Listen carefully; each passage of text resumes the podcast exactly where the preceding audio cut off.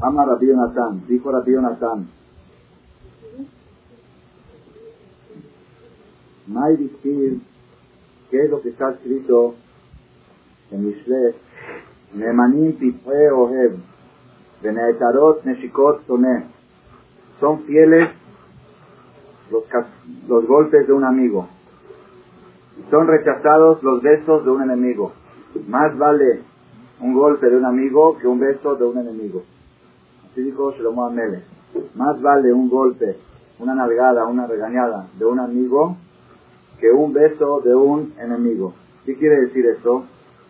¿Sobre qué se refirió el rey Shlomo Amele, el rey Salomón, en este pasú? Tobá que la la shekilel ahiash leoniet Israel, yoter y berajá shedirham bilam Es preferible la maldición que maldijo Ahiah Shiloni. Ahiah Shiloni era un profeta, un naví, y él dio una maldición al pueblo de Israel en los tiempos de la destrucción del rey porque eran idólatras. Es mejor la maldición que maldijo este profeta a los Yehudim más que la bendición que bendijo Bilam Alasha a los Yehudim. Bilam Alasha les dio muchas bendiciones. ¿Dónde está el punto de, de comparación? Ahiah Shiloni Kilelam Bekané. Ahiah Shiloni cuando los maldijo les dijo así. Amar la de Israel, les dijo a Israel. Veika Hashem Israel. Castigará. Castigará Dios a Israel. Kasher y Anuda Kané. Como se mueve la paja, la caña, el bejuco. El bejuco o la paja es el árbol más frágil que hay en todos los árboles. Cualquier viento que viene lo voltea. Castigará a Dios a Israel como castiga el viento a la paja. Es una maldición muy dura, pero fíjense es mejor que la bendición. ¿Por qué? Ese es el golpe de un amigo.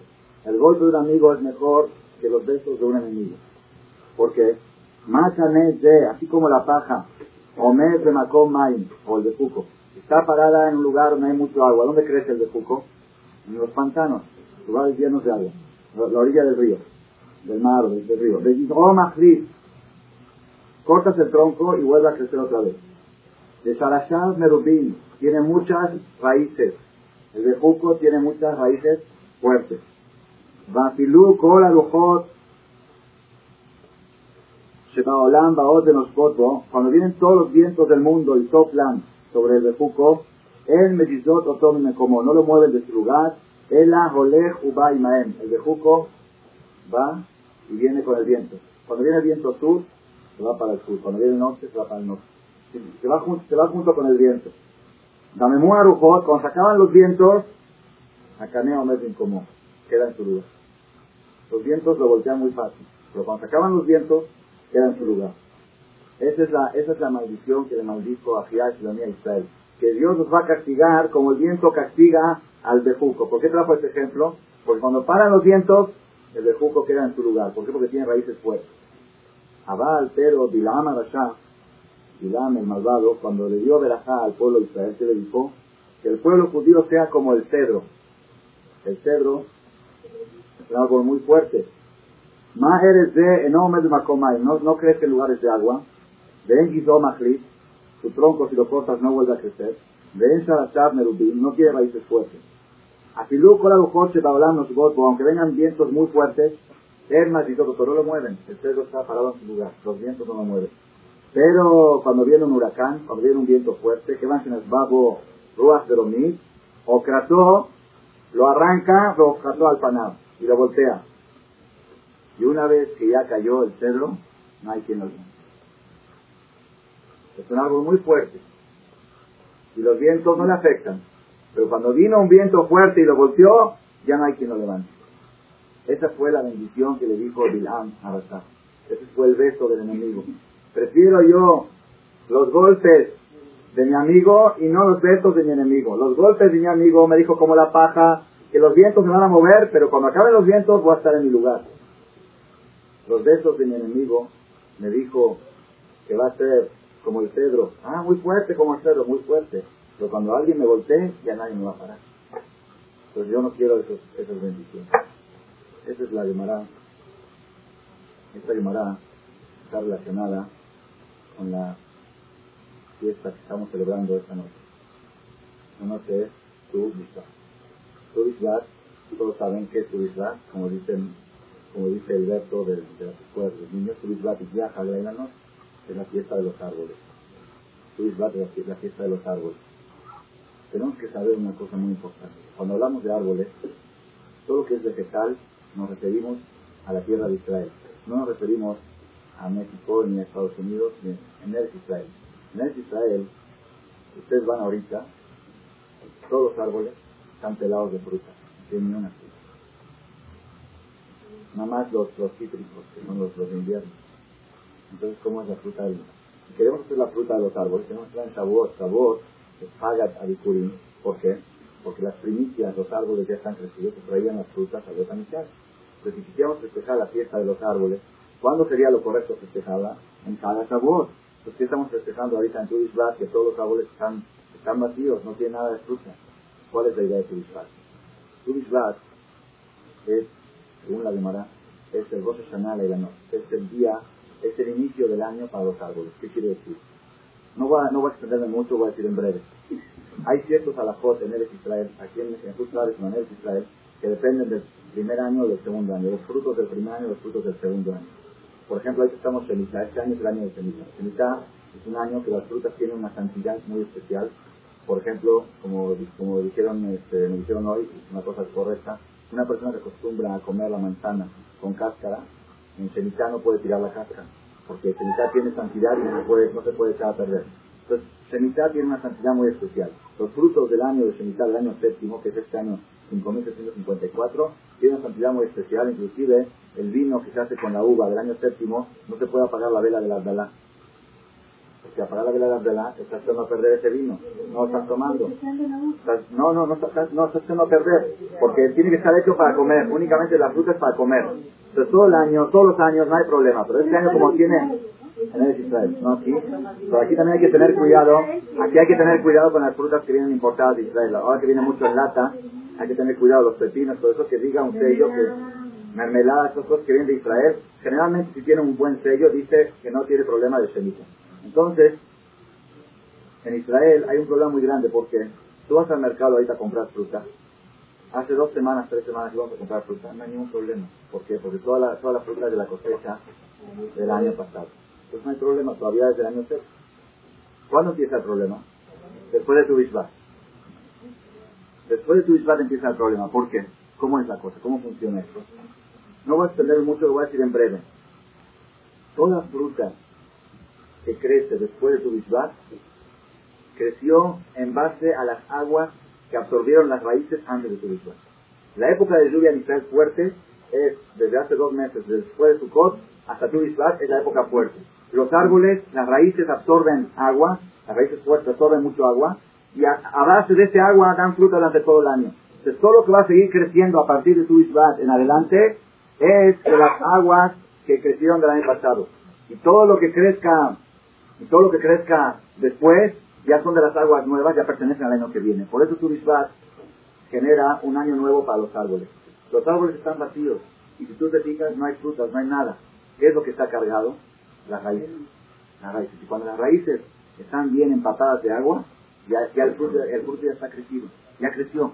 Para la Torah, un fruto que fue dado en consecuencia a, las raíces que tienen, aunque creció después, ya pertenece al año pasado, porque vino de las aguas del año pasado. Entonces, ¿qué representa tu Ishvat? Tu representa algo muy profundo. No es nada más la fiesta de los árboles. Tu Ishvat es la fiesta de las raíces.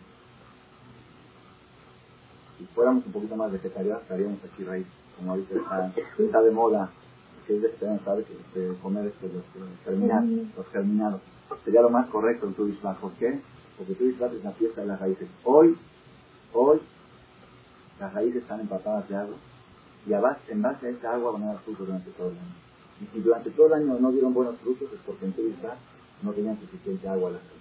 Y si dieron buenos frutos es porque tenían suficiente ¿Qué nos enseña esto? Eso nos enseña la importancia, la importancia de lo que es la raíz. Cuando hay raíces fuertes, aunque vengan vientos, el cuerpo traje está aunque vengan vientos y golpeen al árbol, aunque el árbol aparentemente esté frágil, y viene un viento y lo lleva para acá, lo lleva para el otro lado, cuando acaban los vientos, queda fuerte. Entonces las raíces no son fuertes. Un viento un poco fuerte lo arranca de raíz y ya no hay quien lo levante. Entonces, ¿qué tiene que hacer la persona para mantener fuerte contra todos los vientos, mar y mareas que hay en la vida? Tener raíces fuertes. El hombre, la persona, está comparado al árbol. En atrás dice, que Adam, en la tercera dice, que Adam es saber. La persona es el árbol del campo. El, el ser humano tiene mucha similitud a lo que es el árbol, la manera de crecer y todo. Y para poder enfrentarse a los vientos y mareas que hay en la vida, si los hay, necesita la persona hacer dos condiciones. Raíces sólidas y troncos frágiles. ¿Entendieron? Dos condiciones. Raíces sólidas y troncos frágiles. Troncos flexibles, no fáciles, flexibles. Porque si la persona dice, yo así quiero y así va a ser y así va a ser, y se enterca y se enterca y lo va a lograr y lo va a lograr, quizá en muchos casos le vaya bien, pero cuando venga un viento muy fuerte y lo voltee, ya no hay que Pero cuando la persona dice, ahorita viene una ola, me voy para acá. Viene la otra ola, me voy para acá. Cuando pasan las olas, largo quedan, con dos condiciones, raíces sólidas y troncos flexibles. Esa es la base por eso después la dice que la persona siempre tiene que ser raje, cane, tierno como la paja, tierno como el bejuco. Hay un problema, ir junto con el problema, no enfrentar. Tiene el problema, déjalo. Luego que venga el otro, pero las raíces. Tu Bishvat es fiesta de las raíces. La pregunta que tenemos que hacer ahorita, que eso es lo que vamos a abordar en la clase. ¿Cómo se riegan estas raíces? Porque la Gemara dijo que el bejuco crece al lado del río por eso tiene raíces bien alimentadas y esas raíces hacen que nunca el árbol se pueda caer. Nosotros tenemos raíces, todos tenemos raíces. Nuestras raíces son quién? Nuestros padres, nuestras tradiciones, son nuestras raíces. Tenemos raíces muy grandes y muy fuertes. Pero la raíz para que dé fruto hay que alimentarla. Aunque sea muy fuerte, si no, no le viene agua, por más fuerte que sea, se va secando y cuando se seca el árbol, consecuentemente ya no da frutos. Si queremos que nuestras raíces, que ya las tenemos den fruto, tenemos que alimentarlas. ¿Cómo se alimentan las raíces? Con agua. ¿Cuál es el agua para alimentar las raíces?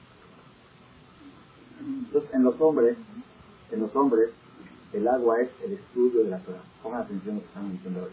No el cumplimiento de la Torah. Hay que saber distinguir las dos cosas. Son dos cosas distintas. El cumplimiento de la Torah hace crecer la raíz. El estudio de la Torah riega la raíz. Esa es la diferencia tan grande que hay entre el cumplimiento y, este, y el estudio. Entonces, el cumplimiento de los mitzvot, cuando una persona, un hombre va, se pone tefilín, talet, y hace tefilá y reza, eso hace crecer las raíces. Cuando va y estudia Torah, le da vida a las raíces. Riega las raíces y eso da fruto. ¿Está bien? Pero el, problema es que hacemos, esa es la responsabilidad que tienen las mujeres, que sus esposos, sus hijos, hombres, estudien Torah. ¿Para qué estudien Torah? Cuanto más Torah estudian, más más turishvat van a tener en la casa. Las raíces van a estar más absorbidas de agua. Cuando tienen mucho agua, da buenos frutos. Si queremos que nuestros hijos den buenos frutos, si queremos garantizar los frutos de nuestros hijos, una de las maneras más seguras es regando las raíces. ¿Cómo se riega? Con estudio de Torah, no con cumplimiento. El cumplimiento es otro, el cumplimiento es crecer las raíces. Regar las raíces con estudio. Las mujeres, ¿cómo riegan sus raíces? apoyando a Puede ser, pero hoy vamos a abordar, vamos a darle otro enfoque a la, a la. Pues yo sabía que todos dicen, claro, que la mujer manda al esposo. Sí es cierto, la mujer que manda a su esposo a estudiar Torah y le dice, vete a estudiar, ¿y por qué no fuiste? Y la mujer que hace la lucha para que sus hijos estudien en escuelas que enseñan más horas de Torah, dice, esta escuela lo va a mandar porque dan más horas de Torah. Y no le interesa que en esta escuela enseñan este, más esto, más el otro. Yo quiero que rieguen mis raíces las raíces de, de ellos que las rieguen ellos. Como dijo Salomón Amérez en Sira Samuni no será mí me pusieron a cuidar los viñedos, Carmí Shelil y el viñedo mío no lo cuidé. Pusieron a mis hijos a estudiar la filosofía griega, la filosofía este, esta y la otra y la historia mexicana. Oye, ¿sabes de Ruta ¿Cómo no? Tiene un grupo de jóvenes. Estaba platicando. Cuando Ruth fue y se fue ¿Quién era Ruth? ¿Quién era Boaz? ¿Quién era, quién era Benito Juárez? Sabes muy bien quién era, porque Samón y Noterata que Me pusieron a cuidar los viñedos, Carmí se dieron a el propio mío no lo cuidé. Pues cuando la persona manda a sus hijos a estudiar Torah a lugares donde se enseñan más horas de Torah, está regando las, sus propias raíces. Y cuando lo manda a escuelas que les enseñan más historias de otros tipos de cosas, está regando las raíces ajenas, está cuidando los viñedos ajenos. Entonces, eso es, uno, es un punto para las mujeres. Pero hay algo más profundo, cómo una mujer puede regar sus, propias raíces, no la de sus hijos, no la de sus las propias de ellos. Y es el tema que vamos a abordar hoy. Uno de los temas más discutidos de esta generación, creo que es de esta generación, porque en los libros de Musar de hace 200 años, 100 años, no aparece esta polémica. No aparece. Aparece en los libros modernos de, encuentran en justicia.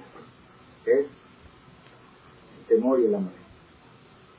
La religión por temor o la religión por amor. Es uno de los temas más polémicos y discutidos. Cuando concluimos la clase de la semana pasada, tuvimos tres sesiones por el tema del miedo. Si es bueno que la persona tenga miedo. Hicimos el miedo al miedo. La persona tiene miedo de tener miedo. El miedo al miedo. Y dimos la conclusión, había una contradicción. Una llamada decía que es muy malo tener miedo, que tiene miedo le vienen los problemas. Pero otra llamada dice, feliz aquel que tiene miedo. Es una contradicción. Conclusión. Tener miedo de los problemas es muy malo. Tener miedo del que manda es muy bueno. Entonces cambiar todos los miedos por uno. Todos los miedos que uno tiene las enfermedades, de los problemas los asaltos, de los robos, todos los miedos cambiarlos por uno, por el que manda todos los problemas. Esa fue la conclusión de la clase de las tres semanas últimas. Cambiar todos los miedos por cuando la persona cambia todos los miedos por uno, entonces siente más seguro, se siente más fuerte para enfrentar todas las situaciones. Una persona después de la clase me preguntó una pregunta interesante y que va a ser la introducción de la próxima. ¿Por qué nuestra religión habla mucho de miedo. Y en otras religiones, en unos a otros, valen a otros lugares, todo lo que oyes es amor, paz y tranquilidad. Amor, paz y tranquilidad. Aquí viene, y que no podemos ocultarlo, es una realidad. Una realidad. Hay gente, Baruch Hashem, Baruch Hashem, que la mayoría de nosotros no entendemos hebreo bien. Cuando leen el Sefer, no entendemos lo que dice. Porque si entenderíamos, escaparíamos de sí. ¿Ah? Mejor no les digo. Una, una persona me dijo, a ver, dime. Le dije, no, conste que tú me lo pediste. Y Dice, lémelo. Me empezó a decir, ya párele. Sí, está, el, está el Hazán leyendo el Sefer Torah. Dice la Torah así. Mejalele hamot yumar el que profana el sábado, morir, morir, ahí todo, qué bonito leyó el Hazán, mira qué bonito que lee. Sí, lee muy bonito, lee muy bonito, ¿sabes lo que está diciendo? Lo aleno. Y luego, esto es poco, esto, esto es de las, esto es de las, el que sabe, el que sabe, el que entiende la traducción literal de la Biblia, es espantosa. No toda, no toda. Hay pasajes, hay partes, hay partes, y yo cuando las veo me pongo blanco. Blanco no se puede creer. Lo aleno. Y todo lo que está escrito sucedió en el holocausto, todo lo que sucedió en el Jobam Samidad. ¿Por qué la religión judía habla de Señor? Y las otras religiones Es una polémica muy fuerte. Y esa persona me preguntó, me dijo, se lo pregunto de buena fe, no vengo a venir a criticar. Quiero entender. Dice, y a mí que no me engañen, que no me digan que la religión es de amor, porque yo sé que no. Yo sé que abro los libros y dicen, esto, y si haces esto te va a ir bien, esto te va a mal, y hiciste el infierno, y hiciste esto, y todo existe, y que no nos engañen que no existe, todo existe. Como una vez le preguntaban a un jajam en una conferencia aquí en Salón, dijeron, jajam, ¿existe el infierno? Lo querían arrinconar, porque jajam está hablando del amor. ¿Existe el infierno? Contestó muy bien. ¿Cuánto hubiese querido que no? Muy bien contestado. ¿Cuánto hubiese querido que no? Muy bien contestado. No, no se puede engañar, no nos vamos a engañar, pero la pregunta es por qué nuestra religión utiliza este argumento. Y las demás, que las demás que no son religiones, para nosotros no, son válidas, no utilizan puro amor, paz y tranquilidad. Buena pregunta. Primera pregunta. Segunda pregunta, relacionada con la que de esta semana. Cuando Dios cuando Hashem Bará vino a entregar la Torah al pueblo de Israel, está en los diez mandamientos, Hashem mandó a preguntar, tomarle Lebet Jacob, pregúntale primero, primero a las mujeres, después a los hombres, ¿por qué primero a las mujeres? ¿Ustedes saben por qué no? No es chiste, es chiste pero es, verdad también. ¿Por qué primero preguntar a las mujeres? Generalmente los hombres cuando le preguntan Cuando le preguntas a un señor por qué no vienes a estudiar, que mi esposa no me deja. Es, es enfermedad de los hombres. Cuando le preguntan algo, agarran al hombre de algún error, siempre, él no quiere. ¿Por qué esto? ¿Por qué no haces esto? Es que mi esposa no quiere. Echa la culpa a ella. ¿Esto de dónde viene? De Adán Marichón. Adán Marichón, cuando Dios se preguntó cuál comiste del árbol, la mujer. Entonces ya lo heredamos eso de nuestro primer, el primer ser humano ya le echó la culpa a la mujer. Les dijo a través que sabes qué.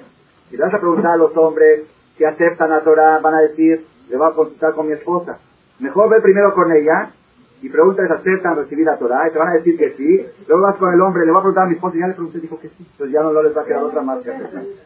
Y así fue que Moshe Rabbeinu fue con el pueblo de Israel y les dijo, Hashem y Barak quieren entregar la Torah, quieren entregar la vida.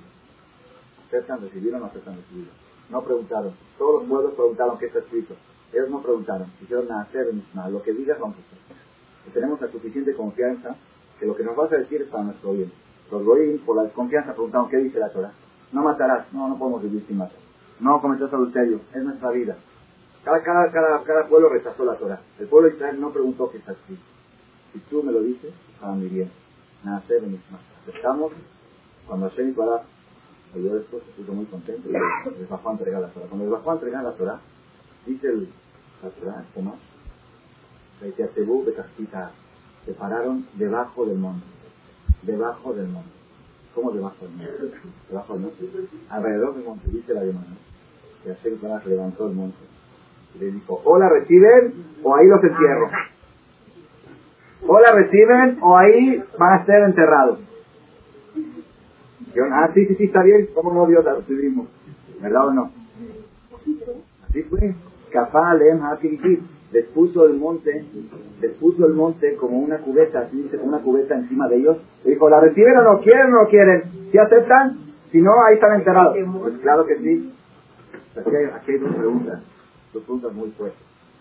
Pongan atención porque vamos a hacer unas cinco o seis preguntas y luego vamos a hablar. La pregunta es, primera pregunta, si ellos ya aceptaron de buena fe recibir. Imagínense que una mamá le diga a su hijo, hijo, vas al súper a traerme tal cosa. Sí, mami, lo que me pidas, como me pidas. Y si no, te va a castigar. Le dijo que sí, ¿qué dice si no te va a castigar? Cuando el niño no quiere, no quiere, entonces uno último, último recurso es decirle, si no te voy a castigar. Pero ya te digo que va a ir. ¿A qué vas a ¿Verdad o no? Es lo que pasó aquí. Dijeron Dios, lo que nos dé, vamos a aceptar. Si no, los va a enterrar ahí. ¿Para qué? Una pregunta muy fuerte. Primera pregunta. Este, y segunda pregunta en la, en, la, secuencia. Otra pregunta sobre esto mismo. Ellos estaban parados alrededor del monte. No. Así para levantó el monte. ¿Cómo los enterrar? Estaban alrededor. Si entierra esto, a estos no. ¿Cómo es que levantando el monte los van a enterrar si ellos están alrededor del monte? ¿Entendieron la pregunta?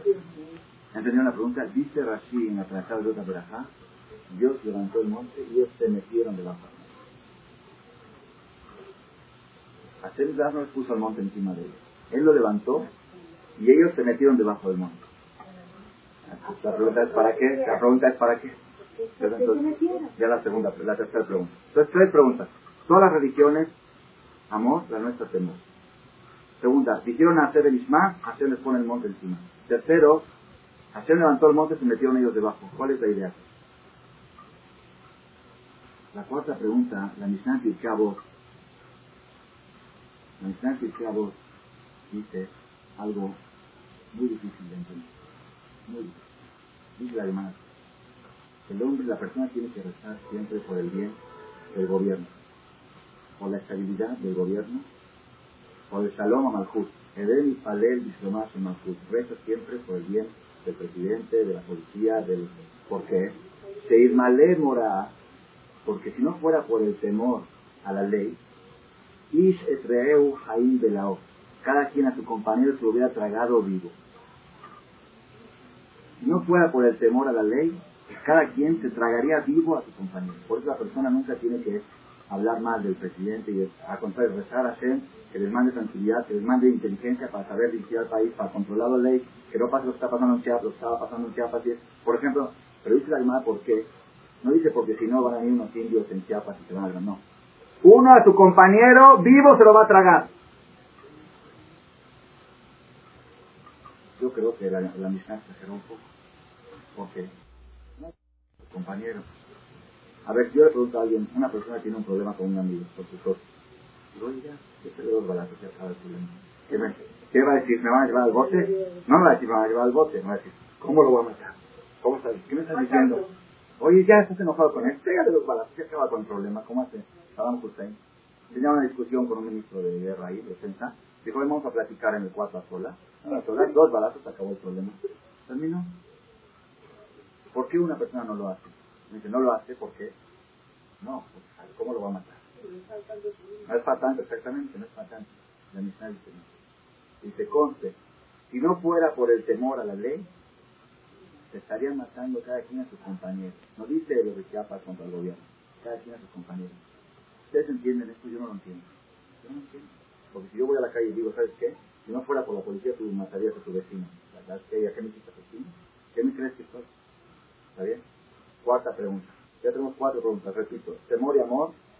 El monte que Hashem los obligó, ¿para qué los obligó si ya habían aceptado? Tercero, ¿cómo se metieron debajo del monte? Cuarto, ¿cómo dice la Mishnah que si no fuera por el temor a la ley se, se matarían al otro? Y ahora viene la quinta pregunta y la decisiva, la más fuerte de todas las preguntas. Y no sé, a veces cuando analizo un tema, siento que es la pregunta más fuerte que he oído en mi vida. Ya, ya se acostumbraron a oírlo, pero, pero así siento, es tan fuerte la pregunta, pongan atención, Rabotai. En la historia de la humanidad hubo sucesos muy importantes. Sucesos más importantes por ejemplo de una. Hubo el diluvio, hubo el Dora Palagá, el de la Torre de Babel, hubo la salida de Egipto, hubo la partida del mundo. ¿Cuál fue el suceso más impresionante y relevante que hubo en la historia? Matán. Porque Matán Torah fue la primera vez y la única y la última que los seres humanos vieron a Dios. Hashem Baraj bajó el cielo a la tierra. Bajó el cielo, tocaba con la, el monte de Sinai, el monte de Sinai era más bajo, bajó Hashem Baraj el cielo a la tierra con decenas de miles de ángeles, con truenos, con ruidos, con relámpagos. Del momento que Hashem se descubrió en el monte de Sinai, todo el mundo a perfume. Todo el mundo, en África olía a perfume de tan, era, era, algo impresionante, no hubo alguien que no se enteró. La tierra tembló, eres la asha, la tierra tembló, hubo un temblor, nada más como no había edificios altos, no se cayeron, pero la tierra tembló. Baja de lo impresionante que era. El pueblo judío, 600.000 personas que presenciaron mamada final, eliminó el veneno que le metió la víbora a papá. Y por lo tanto ya no iban a morir. Se iba a acabar la muerte. Después, por el pecado del becerro, volvió a venir el veneno. Pero en el momento del mamá al final, los ciegos se curaron, los cojos caminaron, los mancos se la mano. No había un solo defecto, porque bajó Dios, ya todo, todo se resolvió, todos los problemas. Fue el momento más sublime y más elevado que hubo en la humanidad en la historia. No hubo más que eso. Y en el Betamigdash, el Betamigdash vino para reponer el pecado del becerro. Si no fuera por el pecado que hicieron después del becerro, no necesitaban Betamigdash. La casa de cada judío era del Betamigdash. Dios estaba en todos lados. Fue algo impresionante, mamá al final. Si queremos tener una imaginación, una imaginación así remota, muy remota, muy remota. Vamos a imaginarnos, vamos a imaginarnos que nos avisan que va a venir a México mediados de febrero, a principios de Adar, va a venir a una conferencia que ya van en el Toca. Sí, porque no cabemos. ¿Sí? Con el auditorio este, en Estadio Azteca. ¿Está bien? Impresionante, algo impresionante. Y como nosotros no tenemos idea de Naví, voy a bajarles la mano para que lo hagamos más, más lógico. Van a traer a es el rabino más anciano de tiene 98 años, tiene decenas de miles de alumnos en el mundo repartidos, tiene la yeshiva más grande de 1500 alumnos, 500 casados, que estudian la ciudad de Pone, la ciudad de Pone de Van a traer a Rashaf a México. Esto que se puede imaginar hoy en día.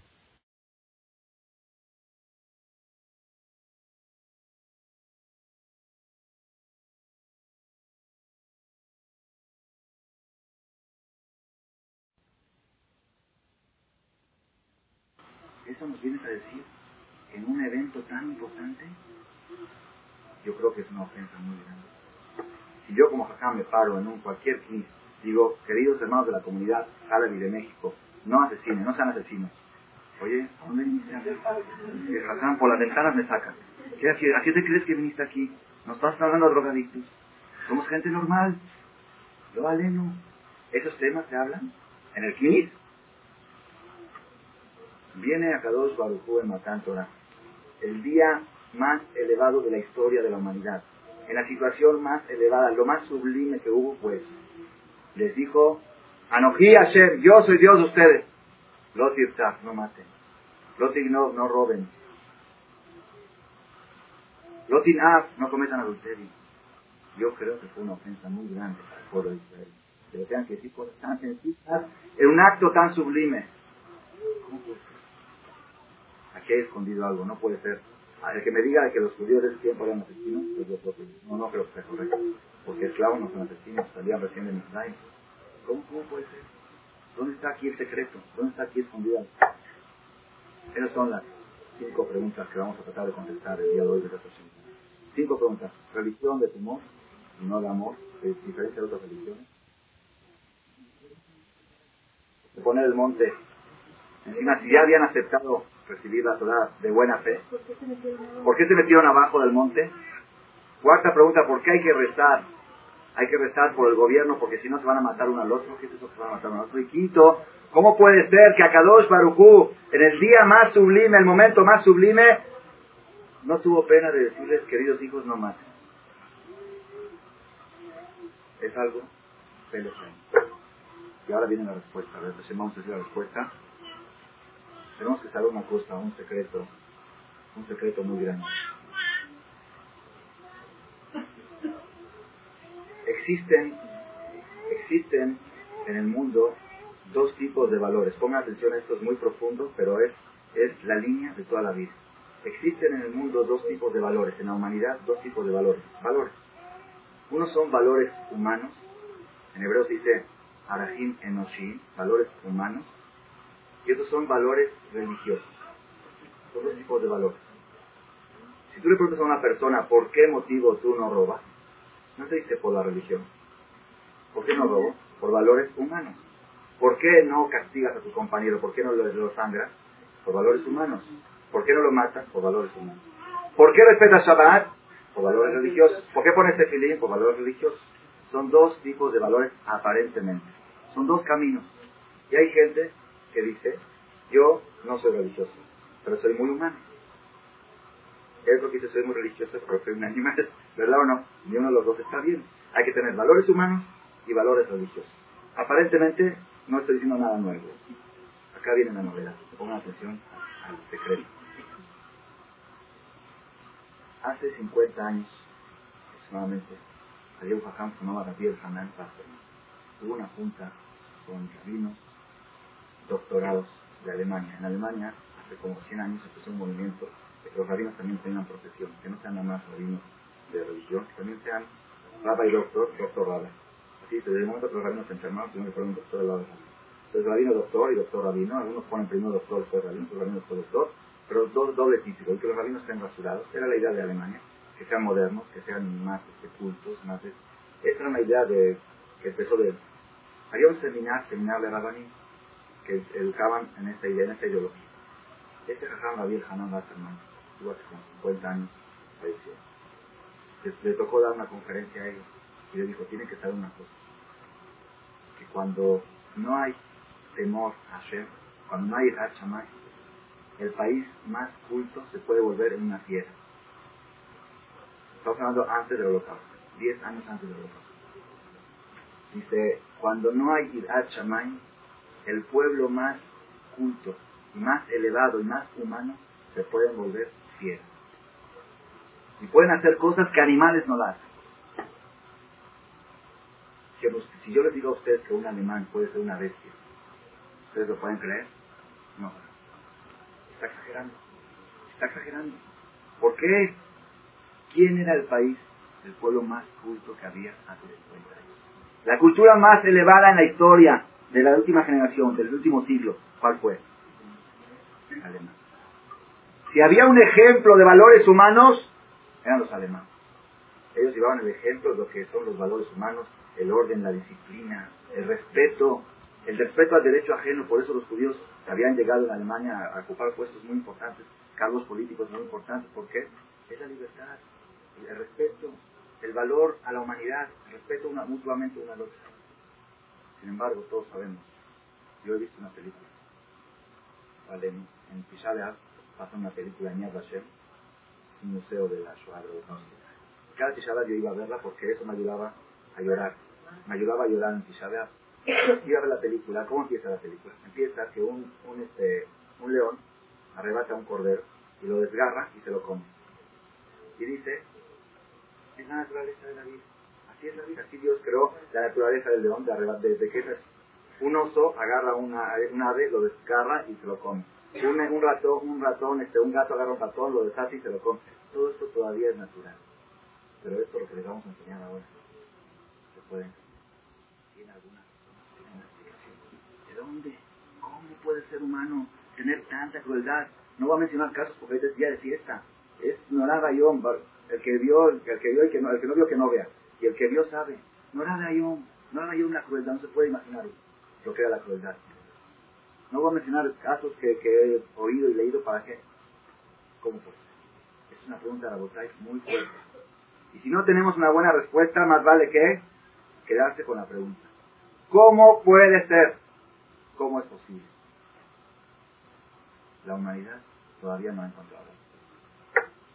Ustedes preguntan cómo es posible, todavía respuesta. Búsquenlo.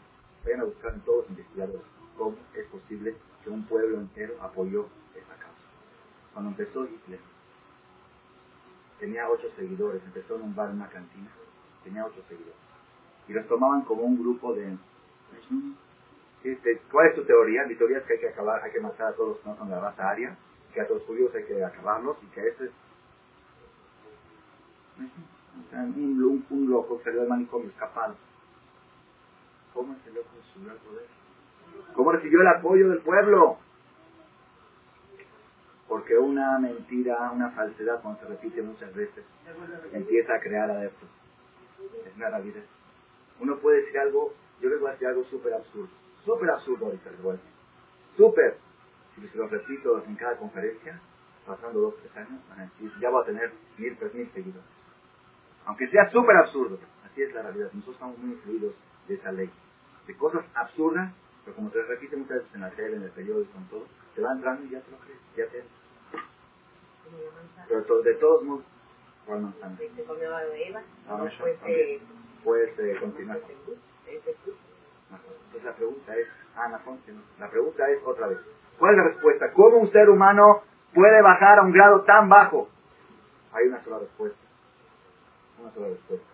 Abraham vino Abraham vino cuando fue a, Palestina, a Pelistín, dijo que su esposa era su hermana, porque él sabía que los, los palestinos eran sospechosos de adulterio y, y este, podían matarlo a él para no cometer adulterio, no de adulterio, de asesinato, iban a matarlo para no cometer. Dios dije, eres mi hermana, cautivaron, vino a Hashem y le dijo a Abimelech, vas a morir esta noche por, por la mujer que tienes secuestrada. Al otro día dijo, ¿cómo si él dijo que era su hermana? Le preguntó a Abimelech a Abraham, ¿y qué te hice? ¿Por qué me engañas? ¿por qué me dijiste que era tu hermana si era tu esposa? Le contestó Abraham una frase muy curiosa. Le dijo, que amarti rak el irat elohim bamakomate, baraguña de barishti, porque dije, como no hay irat shamayim en este lugar, son capaces de matarme para arañas. Pero aquí, aquí hay una palabra que está muy, está de más. Rak, ¿qué es rak? Solamente. Solamente. Rak, solamente, pon atención a esta frase Solamente no hay temor a Dios en esta ciudad, me van a matar para tomar a mi esposa. Solamente, ¿qué quisiera palabra solamente? Dijo el Jajam Basserman, con atención. Hay todo, todos los valores humanos hay. Hay cultura, hay desarrollo humano, hay democracia, hay respeto a la, hay todo. Solamente no hay Irat Loquín, ya me pueden llegar a asesinar. Esto es lo que yo les digo a ustedes del seminario de Rabino. En Alemania hay todo pero solamente Irat Elohim pueden llegar a hacer actos de vestido. Pasaron 10 años, lo que dijo él parecía una profecía. Y para nosotros, no quedó como profecía, sino quedó como moraleja. ¿Qué tenemos que aprender? Cuando hacen conferencias para aprender del holocausto, ¿qué analizan? El antisemitismo y Le dan vueltas y vueltas y vueltas y vueltas y vueltas. Conclusión, ¿qué tenemos que aprender para llevar a cabo nuestra vida práctica? Una, un secreto. Cuando no hay de Elohim, cuando no hay temor a Dios, los valores humanos no son garantizados. Ese es el punto más profundo que hay gente que le cuesta entenderlo y aceptarlo. ¿Qué quiere decir? vamos a poner atención. No quiere decir que una persona que no tiene temor a Dios a fuerzas va a ser asesino. No. Claro que existen los valores humanos. Claro que existe gente que son ateos y no asesinan, no roban. Son muy honestos y no... Entonces, ¿qué, qué quiere decir? Valores humanos pueden funcionar, pero sin garantía. No son garantizados. Irat Shammai es garantía. Una vez vi esta plática en, un templo y una persona me dijo un, ejemplo muy bonito. Si tú vas a Tepito y compras una grabadora, no quiere decir que te va a salir mala. Te puede salir buena. Pero si te sale mala, si vas y compras una grabadora de marca, de tienda, de firma, con, entonces Tampoco no es seguro mil por pero, pero que hay garantía. Si hay problemas, te la repongo. Pero hay garantía. Ese es, el ejemplo. Los valores humanos, hay veces, pueden funcionar, pero no son seguros, no son garantizados. La única seguridad que el ser humano va a respetar los valores humanos es Irat Elohim, el temor Esa es la base de la esencia de la práctica. Si nosotros queremos que nuestros hijos tengan valores humanos. pues los educamos al respeto al prójimo, a la democracia, al respeto, al, al, amor, a lo que quieran, pero no hay garantía. La única garantía que tus hijos tengan y conserven los valores humanos, que sean honestos y derechos y que no lleguen a hacer, lo aleno, cosas muy bajas, la única garantía cuál es? Ese es el punto clave. Pues ahora vamos a entender porque cuando Hashem Baraj vino al pueblo judío y les dijo, queridos hijos, les voy a entregar la Torah, dijeron, lo que digas papito aceptamos.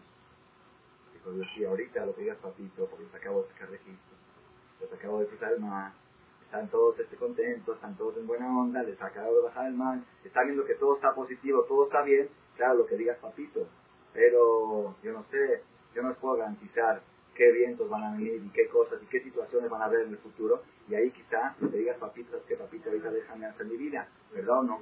Se agarró a Shem y levantó el monte.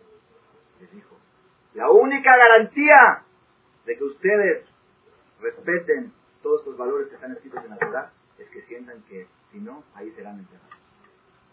Es la única garantía. Que tengan el Hashamayim, el temor a Shem Por eso hubo la necesidad. Ahora pongan atención. Hashem no les puso el monte encima les levantó el monte y ellos entendieron que para poder recibir una Torah se tiene que poner debajo. No lo pueden recibir nada más por amor, por paz. Todavía no hemos explicado por qué, pero te voy a explicar por qué. Estamos diciendo ahorita una ley, una ley que la estoy comprobando con hechos de la vida, de la Torah y de la vida. De la Torah trajimos cinco ejemplos y de la vida, primer ejemplo, el holocausto. Segundo ejemplo, acabo de recibir un periódico de Israel, me llegó la semana viernes a Helen Bertelia. ¿Cómo se traduce Helen? El choque, el, el impacto. Impacto en Ercelia. Ercelia es una ciudad en, Israel que es una ciudad de nivel cultural bastante alto, nivel social alto. Viven ahí gente, gente de nivel medio para arriba. Hace dos semanas encontraron en Ercelia un taxista asesinados sobre el volante en grande. Normal, que dijeron, terroristas palestinos. Había algo muy raro. Los palestinos cuando hacen este tipo de cosas dejan volantes. Somos el grupo de este Hamas, ta, que en protesta por, los territorios ocupados. No vieron ningún volante. Ningún, ningún este grupo terrorista habló para identificar el asesinato. Entonces la, policía empezó a investigar, dos, días, dos jóvenes de la escuela preparatoria 16 años, tomaban sus pistolas y se les antojó divertirse. Cuando oyeron el rumor por primera vez, todos dijeron que no puede ser. Empezaron a investigar, a investigar. los trajeron a la corte y confesaron. Fríamente confesaron. ¿Sí? Estábamos aburridos. ¿Ah? está judío y dos jóvenes judíos. Estábamos aburridos y nos queríamos divertir y agarramos nuestras pistolas y nos fuimos a divertir. Fríos, fríos. Y acá dice que son Benetobim, de la high society, de la alta sociedad. A Helen Bertelia, el choque en Bertelia. Está la gente consternada. Leí otros artículos en periódicos anteriores que no encontré ahorita en la casa, que dice que está diciendo en qué. ¿Cómo puede ser de una preparatoria, de una escuela? Está bien, que no sean religiosos, que no respeten Shabbat, que coman Hadid, que no, que no ayuden a Kippur. Está bien, pero valores humanos. Salir para divertirse, salir y matar. Aquí en otro día un taxista, Jalisco que no le hizo nada. Aunque sea lo que sea, despertar a un gato, aunque sea. Hay investigación, ahorita psicólogos entraron a la escuela porque están traumados los amigos de la escuela. ¿Dónde está, dónde está la falla? ¿Dónde está el error? Aquí trae cosas de la televisión, de esto, trae su, su punto de vista análisis. ¿Cuál es la respuesta en síntesis de esta pregunta? Todos los valores humanos, si no están respaldados por temor a Dios, no son seguros. Pueden funcionar, pero no son seguros. La el único respaldo seguro y garantizado para los valores humanos es cuando hay Irachamay.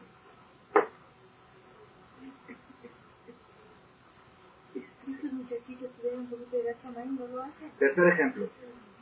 Tercer ejemplo. Hace como... ¿Cómo? Ah, aquí lo trae también, que, lo, que es copia de lo que pasó en Inglaterra. Mejor en Inglaterra dos niños, ahí era más chica, a un niño mataron a, a un niño a uno de dos años. dos niños de dos o tres años mataron a un niño de dos años. ¿Dónde están los valores humanos? ¿Dónde está? Dónde, ¿Por qué? ¿Por qué en esta generación estamos viendo que han quebrado los valores humanos? Entonces, entonces vamos a, seguir otro ejemplo más. Les voy a traer cinco ejemplos de la vida real. Hace como 15 años, aproximadamente, fui a Netaña. Netaña es una ciudad de descanso de, playas, hay playas separadas que pueden ir de los jajam van ahí. Hay un hotel muy bueno, Galeta, cinco estrellas. Entonces fui ahí a descansar con mi jajam, me pidió que la acompañe, tenía que descansar ese día, y ahora su faluta. Estábamos ahí, y ya antes de regresar le dije, voy a comprar algún juguete para mi, para mi, hija, como tres días nos tuve que llevar, eh, hay que llevarle este, hay que indemnizar. Así es. Así es, así es. Una persona me dijo, ¿qué hacemos con nuestras esposas? Nada más le digo que me voy de viaje y, le cae una lágrima. ¿Qué hago con ella? Dice, no se puede con ella. Y dije, pues no le dijiste nada, la vas a ayudar por seis días nada más. ¿Sí? Así nada más en pocas palabras lo que le dijiste. Entonces hay gente que dice, no, nada más me voy de viaje, ¿cómo nada más estás dejando a tus hijos huérfanos por seis días? Tu esposa ayuda por seis días. ¿Qué diferencia son seis días ahorita? De 120 años. Ahorita la estás dejando sola. Es, un, es, una, forma de ver las cosas. Pues. Entonces, ya dije, voy a regresar a la casa, estoy en la tienda, decía en grande, lo me cablé cheque. No se aceptan cheques. Y yo no traía dinero, yo traía por cheques. Entro ahí, empecé a coger unas, cosas. Le digo al dueño de la tienda, ¿aceptas cheques? Me dice, sí. ¿Aceptas cheques? Sí, está bien. Ya, entonces escogí, mientras me lo estaban envolviendo, entra uno. Dice, dame cabeza el cheque, dice, no, entonces yo les, me dice, cállate. Ya, se fue el otro, ya, el otro, ya se fue, no tenía dinero para comprar, se fue. Le digo, me, le digo, ¿me puedes explicar? Dije, tú a mí no me conoces, es la primera vez en la vida que me Y al otro tampoco, no, no es que lo tenía mal conocido. Dice, ¿por qué a mí me haces tan chica? Y a él me haces tan chica. Dice, porque tú tienes miedo de él. Y él no tiene miedo. Tú según como te veo, tienes miedo de alguien. Y yo confío en ese miedo que tú tienes de alguien que no va a estar con Rabotay, Rabotay, escapar, escapar con un cheque sin fondos. ¿Es valores humanos o valores religiosos? Humanos. Humanos. Entonces, otro ejemplo, los valores humanos pueden funcionar, no son seguros. Los valores religiosos son garantizados. Cuarto ejemplo. Hicieron hace como ocho años en, en, Israel una encuesta, una encuesta, una estadística de grados de delincuencia. Grados de delincuencia para darle premio Nobel al, al, al, Estado, al estado que tiene menos este, grados de delincuencia. Entonces estaban, Tel Aviv tenía, delincuencia es todo. Cheques, cheques este, devueltos también es, como fraude. Todo lo que es fraude y delincuencia, asalto, robo, drogadicción, está incluido en delincuencia. Tel Aviv tenía 45%, es Haifa 38, así va bajando. ¿eh? La, la, más baja que tenía era Jerusalén con 22%. 22% de delincuencia en Jerusalén era la más baja. ¿Quién se ganó el premio Nobel? Jerusalén no. Hay una más baja, con 2% de delincuencia. ¿Quién es? Beneverat. Beneverat es una ciudad en Israel que habitan 100.000 habitantes aproximadamente, que son familias, nada más a dar una, anécdota, una vez subió una mujer con siete hijos al camión y el chofer le dijo, ¿por qué no dejó la mitad en la casa? Y dice, yo dejé la mitad en la casa. Ese, es Beneverat. Beneverat son familias numerosas, de Torah, de Irachamay, de Mitzvot, que no circula un carro por ahí. En, y el 2% de la delincuencia que hay en Beneverat es porque geográficamente hay unas colonias que están al lado de Beneverat, que geográficamente están anexadas a Beneverat, como es Parrescat y otras, que ahí hay videomil. Pero dentro de Beneverat, entonces hicieron una estadística, una, una, una investigación, dijeron debe ser que en Beneverat hay en cada esquina una patrulla. Checaban en Beneverat, durante seis meses no ha pasado una patrulla por toda la, por toda la ciudad. Y le dieron el premio Nobel. El, alcalde de Beneverat recibió el premio Nobel del grado de delincuencia. Pero miren qué diferencia, de 22 a 2. Tel Aviv 45, 38, 36, 22. Y el, y el otro Beneverat 2. No, tiene, no tiene explicación. No hay. A ver, explícame cuál es, cuál es la causa, dónde está el secreto, qué pasa aquí, qué está escondido aquí, cuál es el secreto investigando, investigando, investigando y no encuentran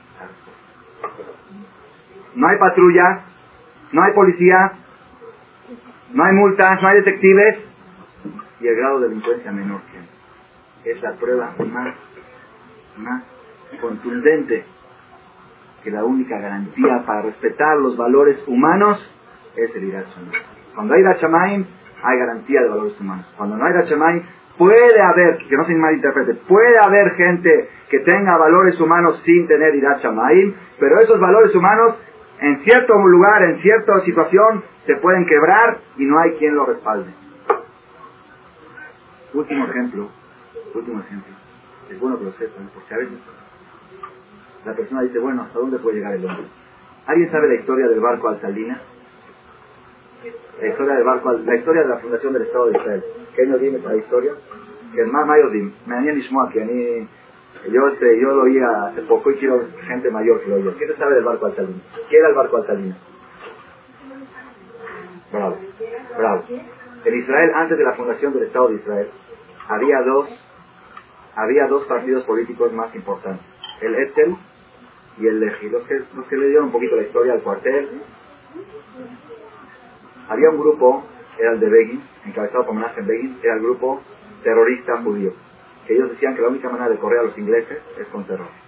El otro grupo era el de Ben Gurion, que encabezaba Ben Gurion, que decían que no hay que ir por las buenas, hay que ir por, la, por, caminos diplomáticos y este otro. Y hasta hoy en día todavía está en discusión quién tenía razón, porque ellos dicen que si no fuera por lo que les hicimos, que les, volamos el King David, nunca se hubieran este, retirado los ingleses de ahí. Eso dicen no, que por la diplomacia. Discusión, discusión. Cuando los ingleses decidieron retirarse de Israel, quedaba ahorita la guerra con los árabes. Los árabes decían, se retiran los ingleses y nosotros aquí estamos. Y los judíos decían, nosotros aquí estamos. En esa guerra, era muy decisiva esa guerra, y había otro problema. Cuando lleguen a ganar la guerra, ¿qué partido político va a tomar el poder? Es, un problema muy fuerte. Son dos partidos que venían 30 años discutiendo una ideología. Y ahorita que llegó el momento deseado de la fundación del Estado de Israel, ¿sí? Ahorita viene, viene, el pleito, viene el problema. ¿Quién va, quién, va, ¿Quién va a gobernar el Estado de Israel? ¿Quién va a ser el primer ministro primero del Estado de Israel? ¿Quién va a declarar la independencia del Estado de Israel? La ley era esta. Aquel que tenga más armamento, más poder bélico y militar, que demuestre su poder militar más, mayor, naturalmente la gente va a votar por él. Era natural. El partido de Begin, del Leji, compraron uno de los barcos de guerra más poderosos en ese, tiempo. El barco Alcaldines lo compraron a Francia. Era un barco súper poderoso que nada más llegando a Israel ya tenían asegurada la victoria. Pero había un problema. Tienen asegurada la victoria, por eso aseguraba la derrota de Ben Gurion. Era un problema muy grave. En ese barco venían 200 soldados judíos y en Chipre, en Capricci, iba a subir allí al barco Menachem que era el líder del partido político. Iban a llegar triunfantes al Estado de Israel con el barco para allá. Ya los árabes ni iban a pelear. Sabiendo que tenían ese barco ya no iban a pelear. ¿Cuál fue el final, el fin de ese barco? Ese barco fue bombardeado y hundido antes de que llegue a las costas judías. ¿Bombardeado por quién? Por orden de la Y está documentado y registrado, ahí sacaron los archivos, todo documentado. Por orden de la fue bombardeado y Begin Baruch Hashem no estaba ahí adentro porque había habido sospechas. Le habían dicho, yo no quería creer. Le dijeron, no subas al barco porque hay una orden de, de, de hundimiento.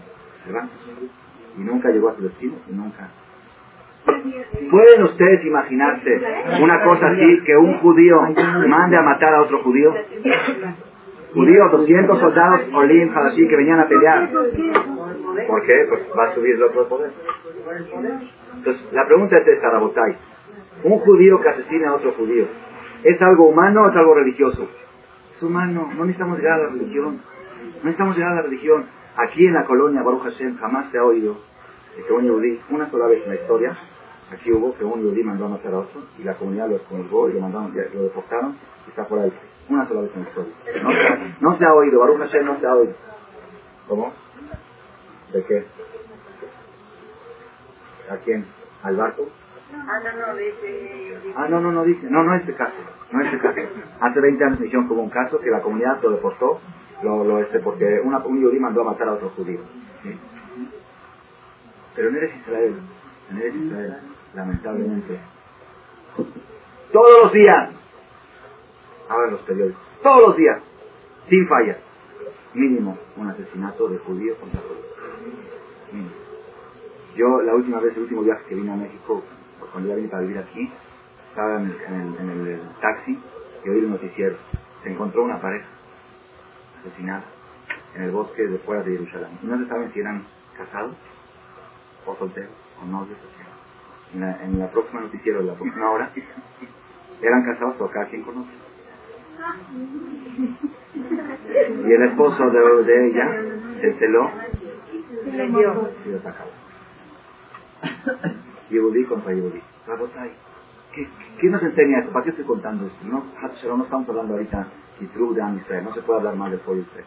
Estamos aprendiendo moraleja. ¿Cuál es la moraleja? Todos los valores humanos que les demos a nuestros hijos, si no están respaldados por Irá Chamaim, no, no son garantizados. No hay garantía. Puede que sí y puede que no. La seguridad es Ahora, ustedes me van a preguntar, ¿y por qué es así? ¿Por qué es así? Y esta es, esta es la pregunta y con esto vamos a acabar la. Pongan atención. ¿Por qué sucede esto? Cuando una persona agarra su recibo de teléfono y va al banco y lo paga, ¿Por qué lo paga? ¿Por valores humanos o por valores religiosos? Yo les voy a decir, les voy a decir sinceramente, sinceramente, la persona, yo cuando voy a pagar la boleta del teléfono, ¿sabe por qué la pago? Pues porque si usted el teléfono lo tengo que pagar. Pues como si uso algo. Gracias por su atención a este shiur del Rav Malech. Les recordamos que pueden visitar la nueva página de shemtov.org en el internet www.shemtov.org. Actualmente la página cuenta con varias secciones. Noticias sobre las actividades de Shemtov a nivel mundial, escuchar o bajar las últimas conferencias del Rab Malek, escuchar o bajar la alhaja del día, imprimir o estudiar desde su computadora la perashá de las semanas, estudio diario de Gemara, Daf Yomi en español, sincronizar su iPod con podcast, un manual para crear su propio CD de las conferencias que existen en la red, adquirir libros con entregas internacionales con la metodología del Rav Malech de español, fonética y hebreo simultáneamente, así como ubicar las ciudades en donde se reparten CDs a nivel mundial. Es que la misbot y muchas gracias.